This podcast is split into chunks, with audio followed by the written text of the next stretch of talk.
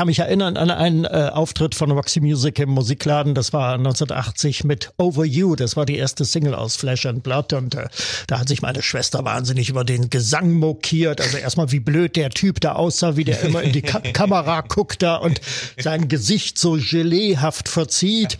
Und äh, sie meinte dann, der kann ja überhaupt nicht singen. Tausend und eine Musikgeschichte. Musikgeschichte. Heute aus dem Jahr 1971. Ja, einen wunderschönen guten Tag zusammen. Hier sind wieder die beiden Musikverrückten. Ja, Carsten Richter. Und wie immer auch dabei unser Musikexperte Lutz Stolberg. Und Hallo. was hat man nicht alles über diese Band gesagt und geschrieben? Rockstars in Designerklamotten. Arrogante Dandys, extravagante Soundtüftler, edle Rocker, um nochmal ein paar äh, Beschreibungen zu nennen. Also Roxy Music haben immer Eindruck hinterlassen. Kann Ja. man nicht anders sagen. Äh, Und das nicht nur mit ihrem modischen Stilbewusstsein, sondern natürlich auch mit ihrer Musik. Ja, es war von allem etwas dabei und vor allem auch für jeden. Und das ist eigentlich so die Grundphilosophie der Band auch und diese verschiedenen Abschnitte, in die sich die Bandkarriere einteilen lässt. Ist total spannend. Als Art-Rock-Band haben sie angefangen, sich dann so langsam Richtung New Wave entwickelt, ab und zu mit Glamrock geliebäugelt und dann später, Anfang der 80er, ja, New Romantic Pop gemacht. Also gerade wenn man Ja. sich äh, die letzte Platte anhört, das äh, überaus erfolgreiche Album Avalon, da weiß man, wovon ich spreche. Darüber haben wir uns, äh, lieber Lutz, auch schon vor einer ganzen Weile mal ein bisschen gezockt Richtig, und ich genau. habe das Gefühl, es wird auch heute wieder passieren. Aber alles der Reihe nach. Ähm, wie hast du eigentlich Roxy Music das erste Mal erlebt? Ja, in einem Fernsehspecial mit ABBA, das war 1979. äh, Das wurde, glaube ich, von der BBC aufgezeichnet und lief damals auch im DDR-Fernsehen. Und Ja. da waren, da haben ABBA, das war so eine Studioaufzeichnung, sie haben da eigene Songs gesungen und sie hatten einen Special Guest und das waren Roxy Music in diesem Falle. Und ich sah und hörte die Band zum ersten Mal und sie hatten nichts Besseres zu bieten als Dance Away, diesen äh, trivialen Pop-Hit aus dem Album Manifesto, das so ein bisschen auch das Comeback äh, charakterisierte. Und ich dachte, was soll das denn sein? Klingt ja ganz nett, aber irgendwie ein bisschen weinerlich und absolut trivial. Das ist eine Edelschnulze. Ja, ne? Dance auch away the heartache. Ja, wenn man sich auch den Text anschaut, ja, es geht darum, sich den Herzschmerz nach einer Trennung einfach wegzutanzen und äh, das war's dann eigentlich. Eigentlich völlig unüblich für Roxy Music, auch für die Lyrik von Brian Ferry. Aber maßlos erfolgreich und äh, das war meine erste Berührung mit Roxy Music. Also den, den eigentlichen Background der Gruppe kannte ich zu dieser Zeit noch nicht. Und den gucken wir uns jetzt mal ein bisschen genauer an. Okay, first things first. Äh, Roxy Music ist natürlich sehr eng verbunden mit dem Namen Brian Ferry. Er ist ja letzten Endes der Gründungsvater, wenn man so will. Ja?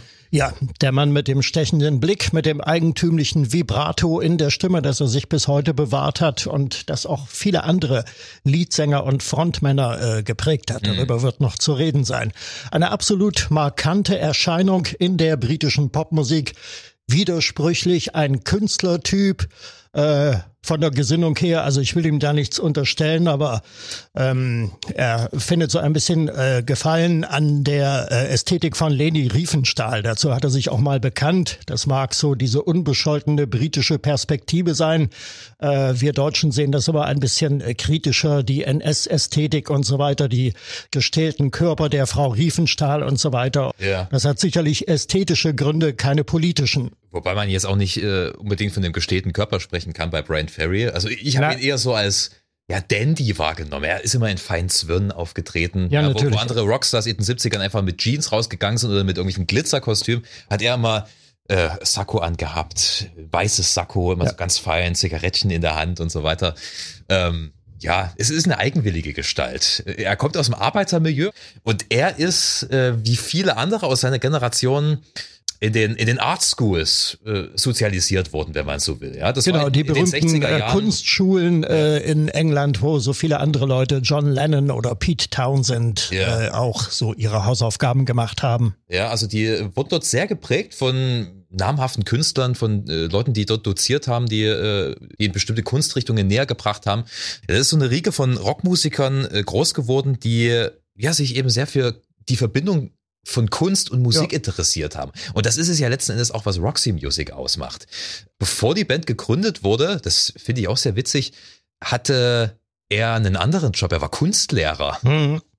Kennst du die Geschichte? Äh, nein, ich glaube nicht. Der war Kunstlehrer, ich glaube sogar an einer britischen Mädchenschule. Er hat dort irgendwie Keramiktöpfern oder sowas unterrichtet. Mhm. Das weiß ich gerade nicht so genau, aber irgend sowas in die Richtung. Und er wurde letzten Endes gefeuert, weil er äh, nicht wirklich seiner Lehrertätigkeit nachgekommen ist, sondern er hat einfach mit den Mädels dort Platten gehört. Mhm. Und dann hat er angefangen, äh, sich mehr für seine musikalische Karriere zu interessieren und bei King Crimson angeklopft. Mhm. Die wollten ihn aber nicht. Ja, Robert Fripp, der Frontmann von King Crimson. Ich meine, King Crimson war damals eine der führenden Progressive Rock Bands. Absolut. Ja, gehörte zu den, zu Mhm. den großen Progressive Rock Bands. Ähm, und die fanden seinen Gesang ein bisschen eigenwillig, nicht Mhm. ganz passend für ihre Band. Aber der Fripp hat ihn dann an sein Management verwiesen und die haben ihn quasi ähm, die, die, die restlichen Mitglieder von Roxy Music zur Seite gestellt. Mhm. Und so ging's los. Ja, und das war ja eine hochklassige äh, personelle Garnitur. Also äh, Phil Manzanera, wenn wir uns da anschauen, äh, viele stilprägende Musiker dabei. Manzanera, äh, später äh, Andy McKay, der, der Saxophonist, bis heute Kapazität auf dem Gebiet und natürlich der Keyboarder Brian Eno, der ja auch äh, den Sound, äh, den frühen Sound von Roxy Music, also zumindest für die Dauer der ersten zwei Alben äh, maßgeblich geprägt hat. Ja, das Lustige ist, dass sich Brian Eno damals zumindest nie als Musiker bezeichnet hat. Der hat nie ein Instrument so richtig gelernt. Also er war bei Roxy Music für Keyboards und Synthesizer verantwortlich und für Soundeffekte, wenn man so will. Und ähm, er ist ja bloß zur Band gestoßen, weil er zufällig am Bahnsteig mit dem Saxophonisten McKay ins Gespräch gekommen Mhm. ist. Also wenn er den Zug verpasst hätte oder einfach äh, 100 Meter weiter weggestanden hätte, die hätten sich nie kennengelernt und er wäre vielleicht nie Musiker geworden, hat er später mal so äh, gemeint. Er wäre vielleicht mit Lehrer geworden oder so. Also Mhm. eins der lustigen Zufälle in der Musikgeschichte. Es sind, wie gesagt, sehr unterschiedliche Charaktere äh, zusammengekommen und äh, da ist eine ja schon fast explosive Mischung bei Ja, rausgekommen. natürlich. Da lag von Anfang an auch Zunder in der Luft und der hat sich äh, hin und wieder dann auch mal ähm, ja entladen und ähm, dann kam es zu personellen Wechseln etc. Und äh, das hat auch die die Chemie der Band ausgemacht hat, in der es äh, viele Wechsel gegeben hat. Ja, die ersten Alben, Ja. das war schon mehr als ein Achtungserfolg, oder? Ja, 1971 ging es los, benannt übrigens nach einem äh, Musikclub, dem, dem berühmten Roxy. Und ähm, ja, schon das erste Album ist eigentlich beeindruckend. Ich habe mir die Platte in Vorbereitung dieses Gesprächs äh, gerade mal wieder angehört und äh, das ist toll, was da abgeht. Also besonders das Stück Lady Tron, das ist das zweite, das fliegt Ja. mir immer um die Ohren. Kaum Gesang, sehr viele Effekte, Gitarren und Synthesizer. Ist schon interessant, wie sehr da äh, bereits 1971, 72 da in der Ära äh, mit, mit Keyboards äh, gespielt wird. Ich habe das Gefühl, dass die es auch schon damals darauf angelegt haben, so ein, ja, ein richtiges Bandkonzept zu haben. Nicht nur was die Musik betrifft, sondern auch was die, die, die Außenwirkung betrifft. Weil die sind ja von Anfang an äh, immer sehr extravagant aufgetreten, sagen wir es mal Ja. so. Also Brian Eno in so einem Glam-Kostüm geschminkt und Brian Ferry, wie schon gesagt, immer in feinen Zwirn und die anderen, also es waren schon alles immer Erscheinungen und das war sicherlich auch beabsichtigt, oder? Das ist wieder diese Verbindung von Kunst, von Mode und natürlich von Musik. Ja, man hat es, glaube ich, auch ganz bewusst maßlos übertrieben und selbst äh, die deutschen Fernsehzuschauer konnten sich frühzeitig davon Eindruck verschaffen. Äh, es gab ja 1973 dieses äh, berühmte Special im Musikladen in der Sendung, im Musiksendung im deutschen Fernsehen, damals eine ganze Stunde lang Roxy Music und da war Brian Eno noch dabei. Das war so ziemlich mit seiner letzte Amtshandlung damals und mit einem Glitzer äh, Das er angehat, also, also also eine Weste, so eine Glitzerweste aus aus lauter kleinen Spiegeln. Ja, ja. Also man muss sich mal die Bilder angucken. Das ist schon ein markanter Typ, äh, geschminkt, äh, dünnes Haar, das hat ihn immer ausgezeichnet, der Mann mit dem dünnen Haar und ähm, im Kontrast dazu der, ähm, naja, sehr manifeste Brian Ferry als äh, Frontmann, der da auch von Anfang an ein gewisses Charisma versprüht hat. Ja, der sah ja aus wie so ein feiner Gentleman aus den Ja. 20ern. Die britische Presse hat auch mal gemeint, ähm, Brian Ferry würde wahrscheinlich nie ein Hotelzimmer zerstören, er wird es umdekorieren. Sehr gut, ja. ja, ähm, und wie gesagt, es hat dann irgendwann gekracht. Ähm, Brian Eno ist, glaube ich, schon auch ein sehr kreativer Kopf, auch wenn man sich anguckt, was er dann in den 70ern und 80ern Ja. so für Musik gemacht hat. Und er hat mit sehr, sehr vielen anderen Künstlern zusammengearbeitet, Hm. mit den Talking Heads, mit U2 als Produzent und so weiter. Coldplay nicht zu vergessen, Ganz genau. äh, später Viva la Vida hat ja, er äh, ja, ja. produziert. Ja. Und, und, und er hat dann immer noch so eine, so eine andere Note mit reingebracht. Also es Ja. war nie Mainstream. Ähm, und ich glaube, deswegen hat es dann wahrscheinlich auch geknallt, so Mitte der 70er, äh, zwischen Ferry Mhm. ja, und Brian Eno, oder? Eno gilt ja auch als Vater Vater des, des Ambient, also des, Stimmt, des, ja. des äh, hypnotischen äh, Synthesizer-Spiels Mhm. und das ist ja auch so ein bisschen sein Markenzeichen, ja genau. Und das war äh, ganz bestimmt nicht die Richtung, in die Brian Ferry wollte und äh, da hat es dann äh, schon nach dem zweiten Album 1973 äh, geknallt und äh, dann hat er die Band äh, verlassen. Ja. Ich muss allerdings sagen, dass meine Lieblingsphase von Roxy Music erst dann beginnt. Mhm. Also die beiden Alben äh, Country Life und Siren, Ja. die finde ich am schönsten, weil der Sound dann sehr ausgereift ist, auch schon sehr gut produziert. Und ich habe auch überhaupt nichts gegen solche verrückten Soundexperimente wie auf den ersten Alben, Mhm. aber ich finde die Songs da einfach gesetzter und, und, und irgendwie cooler. Also da ist es wirklich eine solide Rockband, äh, die, die schon so ein bisschen was von New Wave vorwegnehmen, weil New Wave war Ja, damals ja, eigentlich noch nicht so ein Ding. Ne? Selbst Punk war noch nicht so ein großes Ding. Ja, und dann hört man sich so Sachen an wie Street Life oder Mhm. The Thrill of It All oder Out of the Blue oder äh, natürlich Love is the Truck. Ja, Love is the ist der so Single-Hit auf äh, Siren. Ja, wo sie so ein bisschen mit Disco Ja, ja. Also das sind schon gute Songs, ja. Da hatten sie sich dann äh, auch sehr gut etabliert in der Musikszene, oder?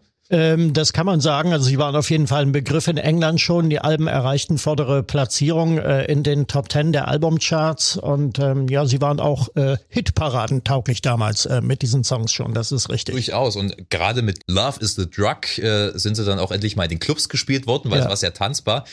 Äh, übrigens fällt mir noch eine schöne Geschichte ein. Äh, Habe ich auch irgendwo gelesen. Ich weiß nicht, ob es stimmt, aber ich hoffe es.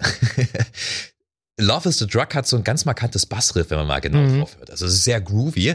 Und das soll angeblich Nile Rodgers von der Gruppe Cheek dazu ermutigt haben, dieses Bassriff von Good Times Mhm. Äh, zu schreiben, was dann wenig später rauskam, Mhm. was ja dann wiederum die Vorlage für Another One Bites the Dust von Queen war. Ja, und nicht zu vergessen Rapper's Delight von äh, Sugar Hill Gang. Das sowieso, ja. Also äh, ohne Love is the Drug wären all diese Songs wahrscheinlich Ja. nicht entstanden. Fantastisch. Schon lustig, aber so funktioniert es in der Musik. Man guckt Natürlich. voneinander ab. Ja.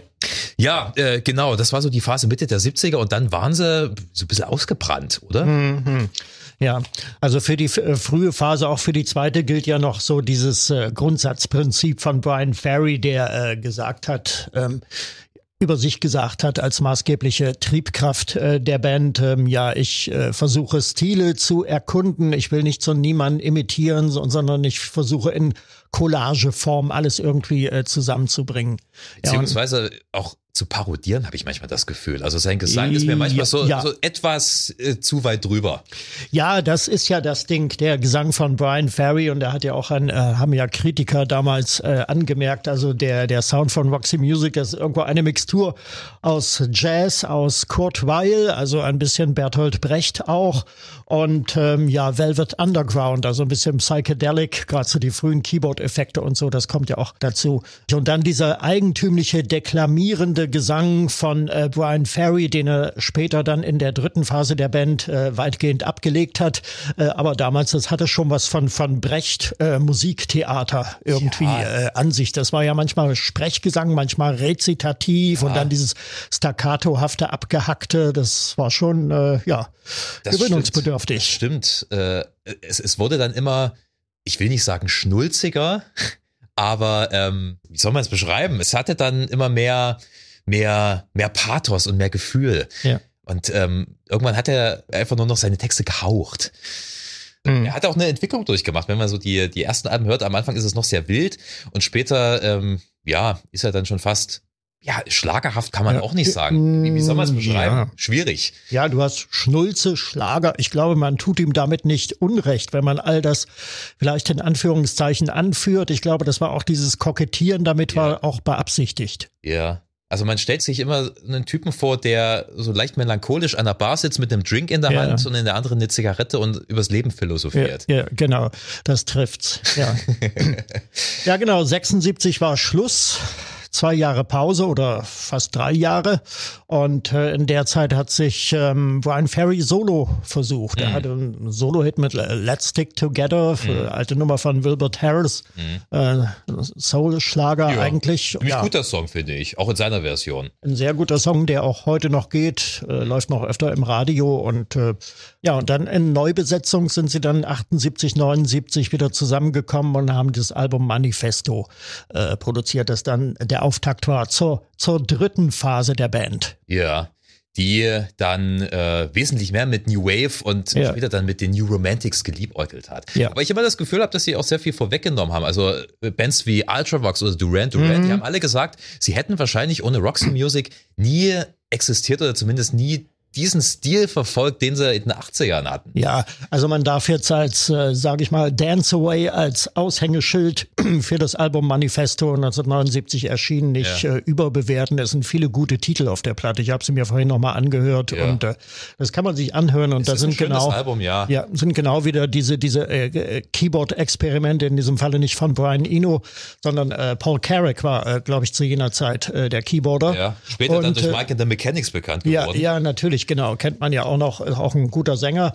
Und ja, das richtig, das atmet schon den Geist von New Wave. Mhm. Und äh, damals habe ich die Band auch als als junge Sinti-Pop-Band äh, eingeordnet, äh, als ich die Vergangenheit von Roxy Music noch nicht kannte. Und äh, danach folgte, glaube ich, das Album Flash and Blood, wenn mich nicht alles täuscht. Ja, das ist meine Lieblingsplatte, meine persönliche Lieblingsplatte. Äh, 1980 okay. erschien das Album. Ja, warum? Warum mag ich das? Weil, weil die Songs damals irgendwie so hautnah irgendwie an mir dran waren. Also man hat sie überall wahrgenommen ja. und ähm, kann mich erinnern an einen äh, Auftritt von Roxy Music im Musikladen. Das war 1980 mit Over You. Das war die erste Single aus Flesh and Blood und äh, da hat sich meine Schwester wahnsinnig über den Gesang mokiert. Also erstmal wie blöd der Typ da aussah, wie der immer in die Ka Kamera guckt da und sein Gesicht so geleehaft verzieht. Und äh, sie meinte dann, der kann ja überhaupt nicht singen. Und äh, mir gefiel aber Over You an für sich ganz gut. Also dieses Arrangements von diesem gezupften Gitarren da von Manzanera und yeah. dann die Keyboards und wie beides so über und dann in den Gesang von äh, Brian Ferry hineingleitet. Ich mag das Stück noch heute und dann kam äh, Oh yeah, there's a band playing on yeah. the radio, äh, auch nicht übel und viele weitere äh, gute Songs auf der Platte. Also ich mag das Cover von Eight Miles High von den Birds, das yeah. haben sie ganz gut hingekriegt. Der Titelsong ist spitze, Flash and Blood, niemals als Single ausgekoppelt damals. Ja. Und äh, Same Old Scene, das ist auch noch äh, so ein Werk. Das war, glaube ich, die dritte oder die vierte Single aus der Platte, war nicht mehr besonders erfolgreich. Dafür haben ja alle das Album gekauft, zumindest in Großbritannien. Und ähm, ja, das war eigentlich so äh, der Stil, äh, den ich mochte von yeah, Roxy Music. Okay. Da sind sie nochmal so richtig äh, kreativ auf Touren gekommen und äh, Avalon war dann eigentlich nur die Wiederholung dessen, obwohl das auch eine sehr gute Platte ist. Ich muss ehrlich sagen, Flash and Blood mag ich von allen Alben am wenigsten. Ah, ja. Ich finde es echt nichtssagend. Gut, bei dir spielt vielleicht nochmal die Komponente mit rein, dass du es ja hautnah erlebt hast. Ja, natürlich. Äh, bei mir war es elf Jahre vor meiner Geburt, also hm. ja, okay. was soll ich machen? ja, es gab damals im ZDF, gab es immer noch äh, Rock Pop in Concert. Das kam ein, zwei Mal im Jahr, immer äh, sonnabends zu nachtschlafender Zeit.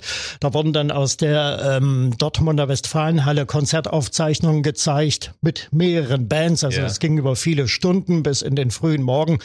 Und da war 1980 auch äh, Roxy Music dabei und da haben sie eine sehr wirklich beeindruckende Live-Version von Same Old Scene gespielt und da war äh, McKay ist da mit seinem Saxophon da durchs Publikum gewandert und äh, Brian Ferry dann mit dem Mikro hinterher und es war alles live gespielt und mhm.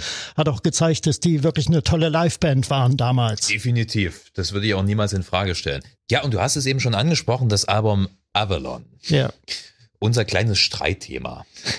ja, erschien im Mai 82, als man hier in Deutschland eigentlich nur neue deutsche Welle gut fand ja. und äh, ja, diesen minimalistischen Synthie-Pop und dann kam auf einmal Roxy Music mit ihrem, mit ihren schönen Songs dazwischen und äh, die erste Single, das war More Than This ja. und das gefiel mir überhaupt nicht. Äh, das war, das geht schon sehr in den Bereich Schlager. Finde ich halt überhaupt nicht ich will nicht sagen, dass Avalon mein absoluter Favorit ist, weil wie gesagt, da schwank ich eher noch zwischen Siren und Country Life. Aber Avalon hat so eine tolle Stimmung von Anfang bis Ende. Mhm. Vielleicht muss man die Hintergrundgeschichte dazu kennen. Also Brian Ferry ist ja letzten Endes der große Chef. Also die anderen haben natürlich auch viel beigetragen, aber viele Songs stammen aus seiner Feder. Und er hat dieses Album angefangen zu schreiben an der, an der irischen Westküste. Er ist mit seiner Freundin an der irischen Westküste gewesen. Ich glaube, ihre Eltern hatten dort ein Anwesen an irgendeines der vielen Loch, bla bla bla, also der vielen Seen. Und das muss wohl so eine trübsinnige, traurige, neblige Stimmung gewesen sein, dass er zu diesen Songs inspiriert wurde. Weil es ist ja alles sehr melancholisch. Klar, viele Songs von Roxy Music sind so melancholisch, hm, ja. aber äh, da entfaltet sich das meiner Meinung nach wirklich ganz perfekt. Mhm. Ja, und dann kam er halt mit in Basic Tracks ins Studio, haben sie in London gearbeitet, in Nassau in der Karibik. Ich glaube, sie sind dann auch in die, in die äh, Studios von Nile Rodgers gegangen, mhm. in New York, diese, das gar nicht Power Studios oder wie die hießen, wo auch Bowie zum Beispiel aufgenommen hat. Letzten Endes ähm, hatten sie eigentlich bloß die Instrumentaltracks und erst dann, ganz, ganz, ganz zum Schluss, als schon alles fertig war, hat Brian Ferry sich um die Texte und um den Gesang gekümmert. Mhm. Ähm, das war ein neuer Ansatz für Roxy Music und, äh, und ich finde, das macht eben den Reiz dieser Platte aus. Also erstmal diese schwere Melancholie und dann singt er halt einfach anders. Er haucht das ja so drüber ja. und das tut diesem Album so gut, finde ich. Und es ist auch toll produziert. Also ich habe es mir extra nochmal in Vorbereitung über eine schöne Anlage angehört. Mhm. Es klingt astrein für 1982 unglaublich top produziert. Ja, ich sage ja auch nicht, dass es eine schlechte Platte ist. Es ist nur halt nicht meine Lieblingsplatte von Roxy Music, aber es gibt ein wirklich extraordinäres Stück auf Avalon und das ist äh, Take a Chance with Me. Das mhm. äh, spiele ich, wann immer sich die Gelegenheit ergibt, auch gern im Radio yeah. und äh, es ist interessant mit diesem langsamen Vorspiel, wo man nicht genau weiß, wo dieses meditative, wohin entwickelt sich der Song eigentlich und dann wird so ein typischer später Roxy Music Song eigentlich daraus, yeah. äh, dieses, dieses melancholische, das ja äh, übrigens das Magazin Time Out, britisches Magazin mal äh, genannt hat. Ähm, ja, diese Songs seien also sinnliche Flirts mit Verlangen und Enttäuschung. Ja, beides kommt immer äh, zum Ausdruck. Ja, vielleicht sollte man ja noch über den Titel sprechen. Da kommt auch so eine gewisse Romantik rüber. Avalon. Ja. Das war ja die mystische, sagenumwobene Insel, auf die sich König Artus also ja. der, der Chef der Tafelrunde äh, zurückgezogen haben soll. Genau, aus der britischen Mythologie. Ja. Aber es passt natürlich auch das Albumcover sehr gut. Also ja, ich ja. finde, es ist ein ikonisches Albumcover, oder kann man so sagen? Das ist ein bekanntes Ding. Ja, genau. Man sieht da diesen Ritter, der auf diesen See blickt und du weißt nicht genau, ob sich da in dem See Wolken spiegeln oder ob es der Nebel ist. Richtig, genau. Alles in so einem dunklen, in so einem dunklen Blauton gehalten, ähm, das Foto, ja. Ja. Der, der Ritter ist übrigens die Freundin von Brian Ferry, mhm. spätere mhm. Ehefrau. Die hat, die hat, einfach so einen Helm überbekommen und ja. ich weiß nicht, irgendwie noch so ein, so ein Stab oder, oder was man da sieht, so ein Speer. Ja, ist die Freundin, mhm. deren, deren Eltern dieses Grundstück dort gehört haben. Ja. Wie gesagt, ich finde, es ist eine sehr, sehr tolle Platte und nicht ohne Grund war es ja auch ein Hit-Album. Also ja, es kam ja, enorm gut sehr an. Erfolgreich, sehr erfolgreich. Ähm, in Großbritannien Platz 1, wie schon Flash and Blood. Mhm. In Deutschland äh, waren Roxy Music nie die Nummer 1. Äh, aber das Album war unter den Top 10 auf jeden Fall. Man muss sich ein bisschen auf Roxy Music einlassen. In ja. allen Phasen, die sie hatten. Also die verrückte Phase ist auch hin und wieder mal sehr anstrengend. Ähm, und selbst als sie eher so Chartsmusik gemacht haben, ist auch nicht was für jedermann dabei. Aber ja. ich finde, wenn man sich wirklich, also gerade bei, bei Avalon, bei diesen, oder allgemein diesen atmosphärischen Stücken, äh, also die rockigen Stücke, die machen es einen sehr leicht, weil das sind schöne, straight Nummern, äh, die gehen sofort ins Ohr, das ist unkompliziert. Hm. Aber diese atmosphärischen Dinger, da muss man sich drauf einlassen. Ja, genau. Und an dieser Stelle ergeben sich auch die Schwierigkeiten bei der Rezeption in Deutschland. Hm. Also nicht, dass Roxy Music hier unbekannt wären oder damals nicht angesagt gewesen wären. Das waren sie auf jeden Fall. Wie gesagt, Flash and Blood und Avalon waren auch in Deutschland sehr erfolgreich.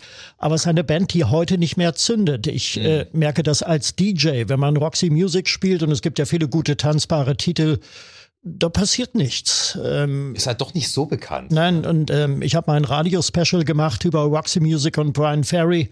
Kein Feedback. Ja. Also sonst reagieren die Leute immer auf Spezialsendungen dieser Art. Da kam überhaupt nichts. Und ich führe das darauf zurück, dass man die Band vielleicht ein Stück weit auch vergessen hat hierzulande. Ja, ist in England sicherlich anders. Ja. Ja. Sie hatten ja dann Anfang der Nullerjahre sich wieder vereinigt Phil Manzanera war dabei, McKay und Brian Ferry natürlich.